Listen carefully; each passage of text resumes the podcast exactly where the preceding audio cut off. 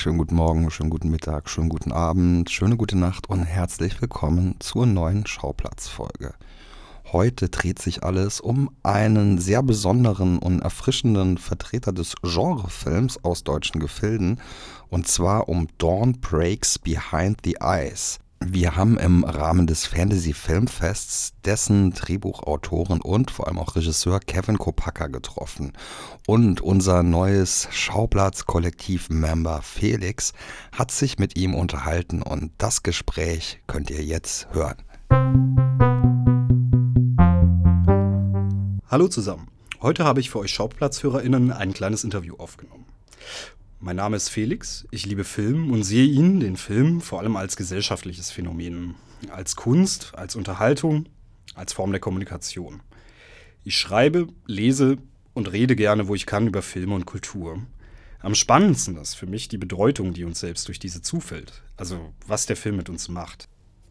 Als Gast im Schauplatz-Podcast habe ich Kevin Kopacka, Regisseur des innovativ vielschichtigen Films Dawn Breaks Behind the Eyes, interviewt. Kopakas zweiter Langfilm beginnt mit einer Reise in ein altes Schloss, dem Epizentrum namhafter Horrorballaden. Orientiere ich mich an dieser Stelle an der allgemeinen Angst vor Spoilern, so kann ich nur sagen, da kommt noch mehr. Eine Überraschung folgt auf die nächste. Dem Schock folgen Momente, in denen wir uns wieder in Sicherheit wiegen dürfen, bis der nächste unsere Komfortzone wieder aufbricht. Versatzstücke und Hommagen an Goth-Horror der 60er Jahre sind hierbei unverkennbar. Das Spiel mit Genres und deren Konventionen bestimmt die ästhetische Dimension. Gekonnt wird Stimmung mit Farbgebung, Montage und reichlich praktischen Effekten inszeniert, Psychedelika inbegriffen. Wir erleben so einen Horrortrip mit einer Form, die ihr Material zwar gekonnt und überzeugend verarbeitet, jedoch wünschte ich mir noch ein wenig mehr Tiefe in der Ausgestaltung der Figuren, die zwar archetypisch greifbar sind, aber nicht immer emotional mitnehmen wollen. Ein wenig mehr komödiantisches oder ein wenig weniger ernsthafteres Auftreten könnte diese Unstimmigkeit eventuell auflösen. Das kontinuierliche Abdriften aber in den Wahnsinn eines Paars, das durch die Bearbeitung eines fiktiven Stoffes unbewusste Gelüste und unausgesprochene Wahrheiten zutage treten lässt, ist eine klare Stärke des Films. Dem kreativen Schaffen, wie unserem Schauen auf das, wird eine Qualität abgewonnen. Die Suche nach Erkenntnissen in künstlerischem Schaffen und Genießen. Und diese Suche ist blutig, schmerzhaft und teilweise unerträglich. Aber sie lohnt sich. Und nun kann ich nur hoffen, dass sich folgendes Interview für euch als kleinen Einblick und Ausblick in die Arbeit des Regisseurs Kevin Kopacka lohnen wird. Viel Spaß! Ich bin Felix, ich bin heute als Gast hier, um ähm, einen bestimmten Regisseur zu einem bestimmten Film zu interviewen und ähm, möchte dazu eigentlich gar nicht viel zu mir sagen. Ich will eigentlich den Regisseur gleich zu Wort kommen lassen. Kevin Kopapka, hm, wer bist du eigentlich?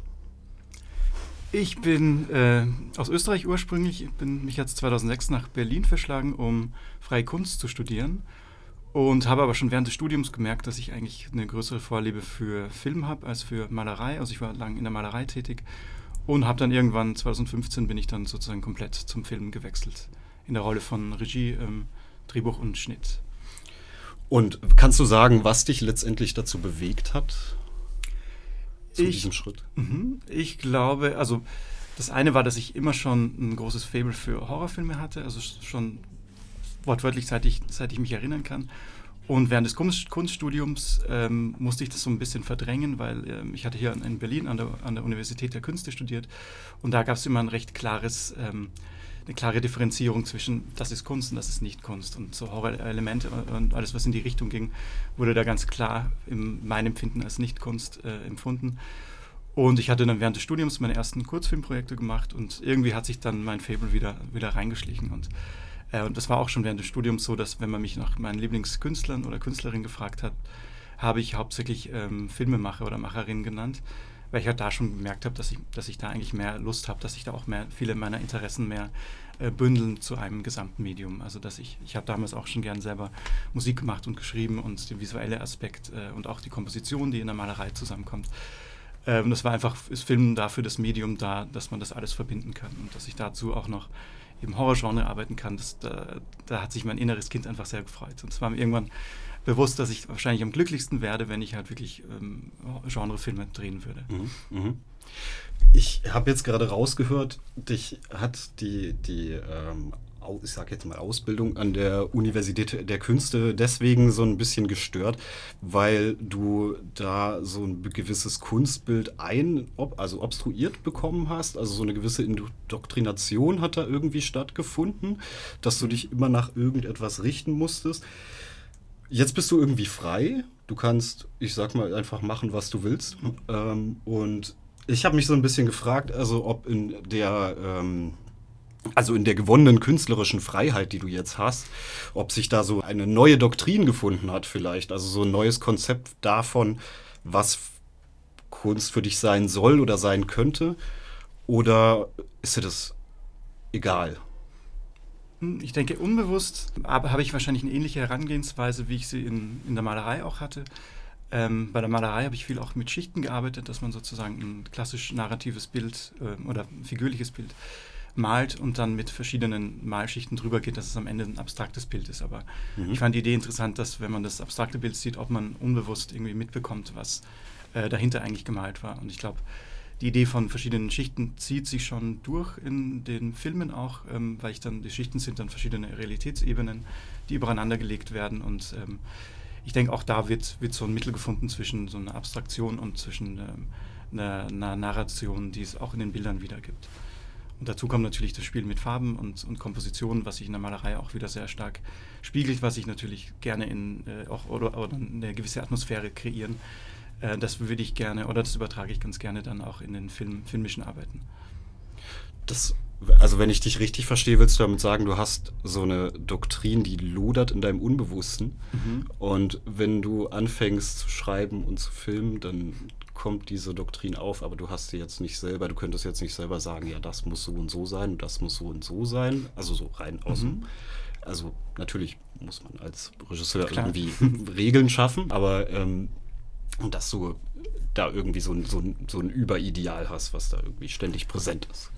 Genau, nee, ich glaube, da, ich glaube, das entwickelt sich dann einfach viel mit der Zeit. Und ich habe mhm. auch, als ich angefangen habe, die ersten Filme zu machen, hatte ich auch, glaube ich, wenig Wissen. Also generell auch natürlich über den filmischen Ablauf, das kam dann mit der Zeit, aber auch ähm, wie so äh, wie ein Drehbuch klassisch aufgebaut ist. Also da gibt es ja jetzt, inzwischen weiß ich, glaube ich, viel mehr von diesen klassischen Steps. Da gibt es ja auch diese Regeln, die, die man befolgen kann, aber nicht muss. So diese äh, Heldenreise mhm. und, und die verschiedenen Steps. Und die wusste ich damals zumindest nicht, was wahrscheinlich besser war, weil es natürlich dann zu einer ganz anderen Freiheit führt. Also ich dann konnte ich irgendwie Filme schreiben, die ich jetzt wahrscheinlich gar nicht mehr schreiben könnte, weil ich jetzt einfach wüsste, okay, das, wie ist da der klassische Arc und äh, das, ist, das hat mir wahrscheinlich eine andere Freiheit gegeben.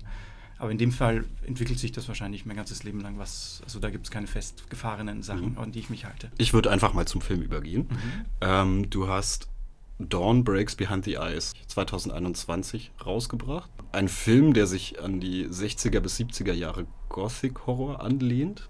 Und ich habe mich zum ersten gefragt, bei einem Drehbuch, was wahrscheinlich relativ komplex ist, was hat dir da so am meisten Spaß gemacht und was am wenigsten? Was hat dich bewegt? Mhm. Ähm, also die Herangehensweise von dem Drehbuch war auch ähm, sehr von so einer Grundatmosphäre getrieben. Also ich, ich mochte die Idee von ähm, einem Pärchen, das eine Ewigkeit in einem Schloss verbringt. Also jetzt unabhängig, ob sie jetzt Geister sind oder nicht, aber einfach, dass das Thema Zeit da eine große Rolle spielt. Und, ähm, und deswegen war es, das war so ein bisschen der Ausgangspunkt, der sich, äh, und da von dem, anhand dessen habe ich die Geschichte, oder haben wir die Geschichte geschrieben. Ich habe die mit Lilly, meiner Partnerin, zusammengeschrieben. Und, ähm, und das hat sich dann auch im Laufe des Prozesses entwickelt, also dass dann sozusagen dieser Bruch kommt äh, das war nicht geplant von Anfang an, das war dann einfach im Schreibprozess und dann ging man damit weiter. Also ich glaube, ich mochte es, dass es eben, wie ich vorhin meinte, dass, ähm, dass es sehr intuitiv äh, erzählt wurde und auch die mhm. verschiedenen Ebenen, die kamen, dass man dann dachte, okay, es wäre interessant, wenn, wenn sowas jetzt passiert oder wenn sich das in die Richtung entwickelt und dass man dann nach der ersten Fassung erst überlegt hat, okay, wie kann man das alles zusammenbauen, also wie, was, was ist die Thematik, die sich durchzieht und wie kann man das nochmal stärker ausarbeiten. Ähm, aber es war tatsächlich auch so, dass das Drehbuch, wie das ja oft so ist, ne, man sagte, man hat ja drei Drehbücher, das, was mhm. man schreibt, das, was man dreht und das, was man am Ende hat. Und mhm. da waren zwischen dem, ähm, dem Drehbuch und was wir gedreht hatten, gab es eigentlich wenig ähm, Unterschiede, aber was am Ende dann rauskam im Schnitt, das war natürlich sehr anders, ähm, weil der erste Schnitt, den wir hatten, der war 2 Stunden 20 und am Ende ist jetzt fast die Hälfte davon rausgestrichen worden. Also der finale Film ist jetzt 74 Minuten lang. Und das war, glaube ich, ein längerer Prozess, da zu mhm, schauen, was, mhm. was man wirklich braucht und was vielleicht noch zusätzlich ähm, die Geschichte komplizierter macht. Also es ist ja auch in der, in der Kürze kann ja auch die Würze liegen. Ich meine, also wenn, wenn ich dann irgendwie zwei Stunden 20 und es wiederholt sich dann alles, dann geht es schnell so vielleicht auch in die Richtung von, von der Serie oder so, in der mhm. alles immer nur, also Serien haben für mich irgendwie so, so, eine sehr schlechte Stellung, weil da immer irgendwie nochmal künstlich verlängert wird. Ist das so ähnlich? Also ist das äh, nee, das, in, in, dem Fall war das gar nicht, dass es unbedingt länger war, sondern das war ein Erzählungsstrang, der jetzt am Ende relativ rausgestrichen wurde. Das war dieses, was ich meinte, dieses Pärchen, das eine Ewigkeit im Schloss verbringt. Das war zwar die Ausgangsidee, aber das ähm, ist dann eher so ein bisschen in den Hintergrund gerückt in der finalen mhm. Fassung des mhm. Films. Mhm. Und es gab natürlich noch zusätzlich Szenen, ähm, die jetzt gerade in der zweiten Hälfte noch ein bisschen mehr die Stimmung eingefangen haben, die auf, auf jeden Fall sehr viel Spaß gemacht hatten zu schreiben. Ähm, wahrscheinlich am meisten, weil da konnte man sich so sehr austoben und man wusste, man hat jetzt dieses ganz andere Setting. Äh, aber die waren jetzt für die Geschichte eher jetzt nicht unbedingt förderlich, weil es dann noch mehr auf die Nebenfiguren eingegangen wurde, die am Ende aber nicht mehr so wichtig für die Geschichte waren. Ja, ähm, ich bin, bin jetzt bewusst gar nicht so sehr auf den Inhalt des Films eingegangen, weil es ja doch irgendwie schwierig ist, jetzt um die Spoiler sich herumzuhangeln. Mhm. Ähm, aber man kann vielleicht so viel sagen ähm, zum, zum Prolog. Zum Prolog, dass wir ein, ein zerstrittenes oder ein sich ständig streitendes Ehepaar, würde ich sagen, zerstritten sind sie ja in der Hinsicht noch nicht, auf dem Weg sind zu einem von ihnen geerbten Schloss und dort sich irgendwie ein Leben aufbauen möchten, aber eigentlich ständig nur in diesem Streit Macht, Macht, Macht. Also ich habe die Macht, ich habe die Macht und die jeder kämpft eigentlich nur darum, äh, hier seine Position zu behaupten. Ja, und ich würde einfach sagen, das endet ja in einer ziemlichen, ich denke, den Prolog kann man kann man vorwegnehmen. Ähm, das endet ja in so einer ziemlichen, ich würde fast schon Katharsis sagen, mit allen Elementen der Psychoanalyse. schön, schön, umschrieben, ja. Aber es gibt ja auch so eine gewisse Kontinuität darin ähm, im Verlaufe des Films. Es ist ja irgendwie, also die, diese Schicht bleibt ja irgendwie, würde ich sagen. Mhm. Das kurz als Zusammenfassung, damit ihr auch wisst, worüber wir eigentlich reden. Dann habe ich mich noch gefragt mit, also du hast gesagt, du bist ein großer Horrorfan und der Film als Anlehnung auf, auf Goth-Horror. Da habe ich mich so ein bisschen gefragt, ich lese die Frage einfach mal vor, die ist etwas länger. Nun ist dein Film, wie du sagst, und wie man sieht, vor allem von dem 60er Jahre Gothic Horror inspiriert. Hier habe ich mich gefragt, hattest du einfach persönlich Lust, diesen Stoff zu verfilmen oder glaubst du, dass Genre verdient eine Renaissance noch aus anderen Gründen. Das Ehepaar am Anfang erbt ein Schloss im Nirgendwo. Und da habe ich mich gefragt, inwiefern siehst du dich als Erben eines Genres, das im Nirgendwo angelangt zu sein scheint? Mhm. Ähm, ja, was, was zum einen natürlich interessant ist als, äh, an dem Gothic Horror Genre, ist, dass jetzt bevor, bevor es Filme gab, also so, ich würde sagen 1830 oder so um die Zeit, war ähm, Deutschland ja auch sehr bekannt für, für dieses Gothic-Genre mhm. auch. Ähm, oder auch so später, also Gothic und Schlösser war eigentlich sehr, immer was sehr Deutsches auch. Das hat sich dann, obwohl auch als die Filme kamen, natürlich war ja Nosferatu ist ja auch so einer der, der Wegbereiter. Caligari. Äh, Caligari mhm. auch, genau. Und deswegen fand ich es natürlich interessant, das auch gerade aus deutschen Filmen irgendwie diese Tradition weiterzuführen. Ähm, und generell war es mir auch ein Anliegen, das europäische, äh, europäischen Horrorfilm auch weiterzutreiben. Also dass man wirklich einen sehr europäischen Film macht den man jetzt nicht als, als Amerikaner vielleicht machen würde oder, oder wollen könnte, auch aufgrund historischen Belangnissen, dass es da auch weniger Schlösser gibt oder nicht die Tradition dafür. Und ansonsten, ja, es, es war schon immer, schon auch ein Anliegen, das, das Gothic Horror Genre wieder so ein bisschen in den Mittelpunkt zu bringen, weil das, also abgesehen von jetzt Crimson Peak vielleicht oder The Lodgers oder so, es gab immer ein paar dazwischen, so ein paar ähm, mhm. Gothic Horror Filme, aber ähm, es ist irgendwie im Vergleich jetzt zu Charlie zum Beispiel, was ja sehr im Kommen ist, ist das trotzdem ein Genre, das jetzt nicht ganz so populär ist, ähm, leider. Genau, mhm. deswegen war es auch, ich glaube, ein, eine Idee, auch einen Gothic-Horror-Film zu machen, der halt alle Elemente beinhaltet, die ich persönlich gerne in so einem Film sehen wollen würde. Ich glaube, deswegen auch natürlich so ein bisschen diese Stilbrüche, weil ich es dann auch spannend fände, einfach ein, also alles, was ich selber spannend fände, in einem Gothic Horror Film zu sehen, da einzubauen.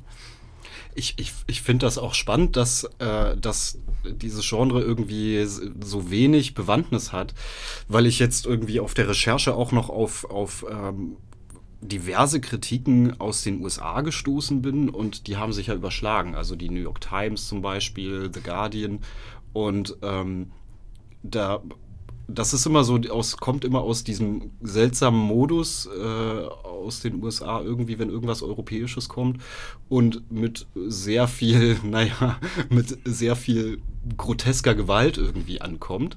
Das, das finde ich irgendwie ganz spannend. Also ist, ist, vielleicht ist das ja auch ein Grund, warum dann, ähm, ja, wenn, wenn das gerade, wie du auch sagtest, eher eine deutsche und eine europäische Tradition ist, ähm, vielleicht ist das ja auch ein Grund. Es verkauft sich hier irgendwie nicht und in den äh, USA lechzt man vielleicht sogar danach, aber niemand möchte mehr. Also niemand möchte mehr sowas machen oder niemand möchte. Ja, vielleicht. Also dass, dass da irgendwie so eine, so eine kleine Flaute deshalb eingetreten ist. Mhm. Also, und in der Hinsicht ist es ja spannend, dass, dass du das tust und dieses Nirgendwo, äh, wie, ich es vorhin ausformuliert habe, äh, irgendwie füllst oder versuchst zu füllen. Mhm. Mm, und ja, da habe ich mich auch gefragt. Ich, du hattest in einem anderen Kontext erwähnt, dass du schon an einem, ähm, an einem neuen Projekt arbeitest und wollte da einfach mal so äh, ein bisschen fies frech nachfragen, mhm. ob es da irgendwas gibt, ähm, was du uns verraten kannst. Mhm. Ähm, ein bisschen kann ich verraten. Also zum einen, ich, ich schreibe das mit Lilly wieder zusammen. Mhm. Und wir hatten netterweise von BKM jetzt eine Drehbuchförderung bekommen, was sehr schön ist, ähm, das weiterzuführen. Und es ist natürlich wieder ein Genrefilm, aber diesmal kein, nicht mal wirklich ein europäischer Film, also es geht fast schon mehr in so eine Amerikaner-Richtung. Also es ist ein, mhm. ein äh, metaphysischer Roadtrip-Film. Genau. Klingt, klingt, klingt, sehr cool.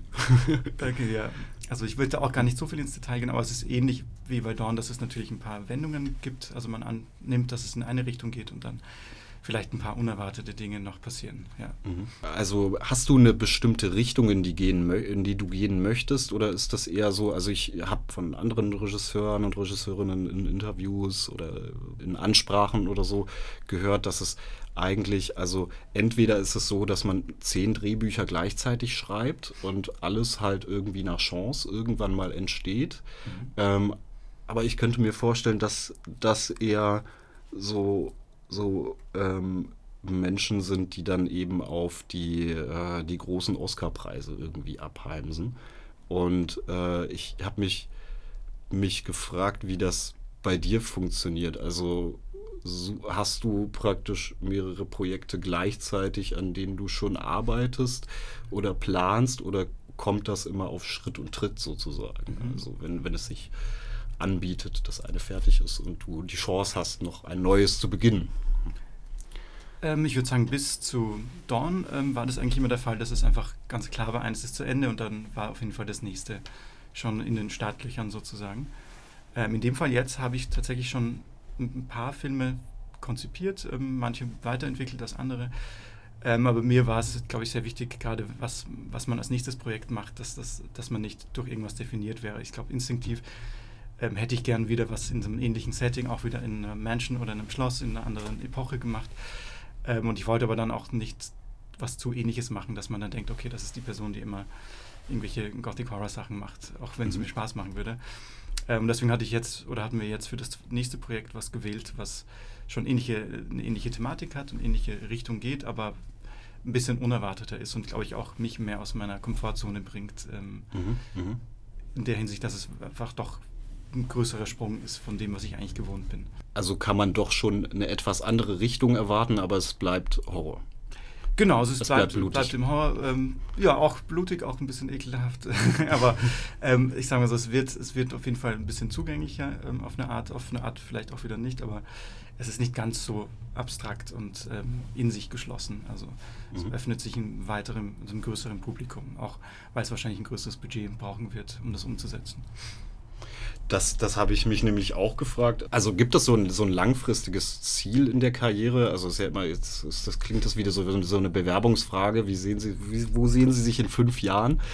Ähm, das will ich jetzt nicht tun, aber genießt du es, eher die Filme zu machen, auf die du Lust hast und dich, also in dieser Unabhängigkeit oder könntest du dir vorstellen, also langfristig dem Massengeschmack, sage ich jetzt einfach mal so, ähm, mehr anzunähern oder vielleicht da auch sogar so eine, so eine Nische zu finden. Ich glaube, das ist ja so das Ideal. Ne? Mhm. Ähm, so eine Nische zu finden wie, weiß ich nicht, wie zum Beispiel Danny Villeneuve oder so, der doch irgendwie Arthouse-Kino macht, aber auch Blockbuster-Kino. Mhm. Oder ist dir deine Unabhängigkeit langfristig wichtiger und willst dich eigentlich gar nicht verbieten? Ähm, das ist eine gute Frage. Also die Unabhängigkeit ist mir natürlich sehr wichtig, aber ich ziele schon darauf aus, davon leben zu können das zu machen und nicht nebenbei irgendwelche Jobs zu machen, ähm, die ich vielleicht jetzt nicht machen möchte.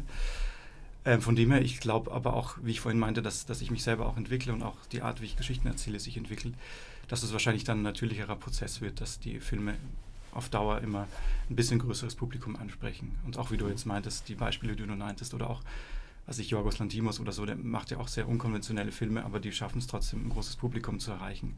Und ich glaube nicht, dass, dass diese Regisseure groß ähm, Kompromisse eingehen müssen. Also auf ein gewisses Grad schon, aber ich glaube, ihre mhm. Vision bleibt ja schon noch erhalten. Äh, und das wäre auch mein Ziel natürlich auf lange Sicht, einfach davon leben zu können und trotzdem Filme zu machen, bei denen ich dahinter stehen kann.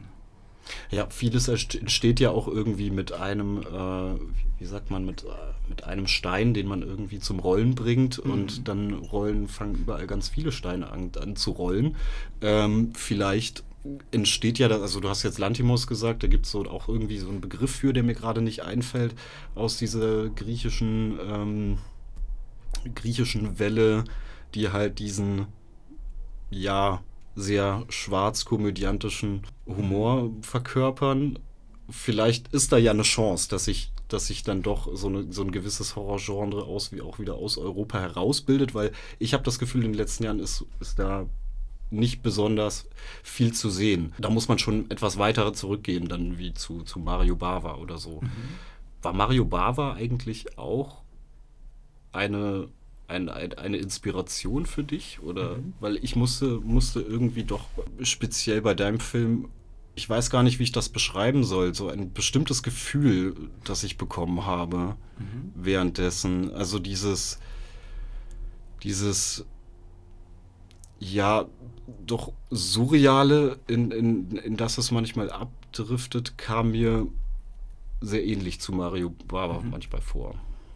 Ja, ich, ich, für mich ist Mario Bava eh der, der Inbegriff von, von Gothic Horror. Ähm, nehme jetzt Jean Rollin auch oder, oder Jess Franco, also das waren natürlich schon große Einflüsse in, in dem Fall. Ähm, gibt ja auch sogar, für, wie sagt man, ein kleines, äh, ein kleiner Nord zu einem Mario Barber-Film, der auch in, im Namen der Figuren auch versteckt ist. Mhm. Der vielleicht nicht so, so subtil ist. In äh, Dieter Mendliff und Margot Mendliff äh, bezieht sich dann auf die Figuren von, von The Whip and the Body. Äh, ah. die, was hat der mhm. Peitsche, die Peitsche und der Körper, genau. Mhm. mhm. Bei Mario Bava muss ich, glaube ich, noch etwas aufarbeiten. Könnte vielleicht auch sonst eine Frage an die, falls du was Passendes hast, an, an der Darsteller. Ich hätte tatsächlich noch eine, noch eine Frage zu den äh, Special Effects, äh, mhm. weil ich, ja, also es ist sehr gut sichtbar, dass die Effekte alle handgemacht sind und die wirklich cool aussehen. Mhm. Also es macht halt wirklich Spaß, einfach zuzuschauen. Auch weil das, äh, naja, ich sag mal, im, im, im Jahr 2021, 2023 jetzt total unüblich ist. Also ich, ich, ich, ich sehe eigentlich nirgendwo mehr echte Effekte, außer ich schaue vielleicht noch äh, den, den neuen Kronberg oder so. Mhm. Aber selbst er arbeitet jetzt mit, mit Computertechnik, was ich jetzt überhaupt nicht äh, ähm, irgendwie bewerten will. Aber mir fehlen dann doch manchmal diese, diese handgemachten Effekte. Und also die Faszination kommt ja sicher doch aus, die, aus deinem persönlichen Nerdtum, würde ich sagen. Mhm. Klar. ähm, und habe mich aber trotzdem gefragt, äh, es sind nur handgemachte Effekte. Ähm, es gibt einen CGI-Shot und den zwei sogar, ähm, die im Film vorkommen, was mir auch ein bisschen unangenehm, also die mit, mit Flammen zu tun hatten, sagen wir so. Mhm. Ähm, auch ein bisschen unangenehm war, die zu featuren. Die waren ursprünglich auch mehr, ähm, wie sagt man so, im Fokus in, in dem Film. Und jetzt, jetzt hatten wir noch zusätzlich die Idee, oder die hatte Lukas, der Kameramann, auch, das ähm, ist jetzt schwer zu beschreiben, ohne dass, also dass, dass man ein Modell vom Schloss baut und da auch äh, ähnlich mit Flammen umgehen kann, ohne dass man jetzt mit CGI mhm. so viel arbeiten muss.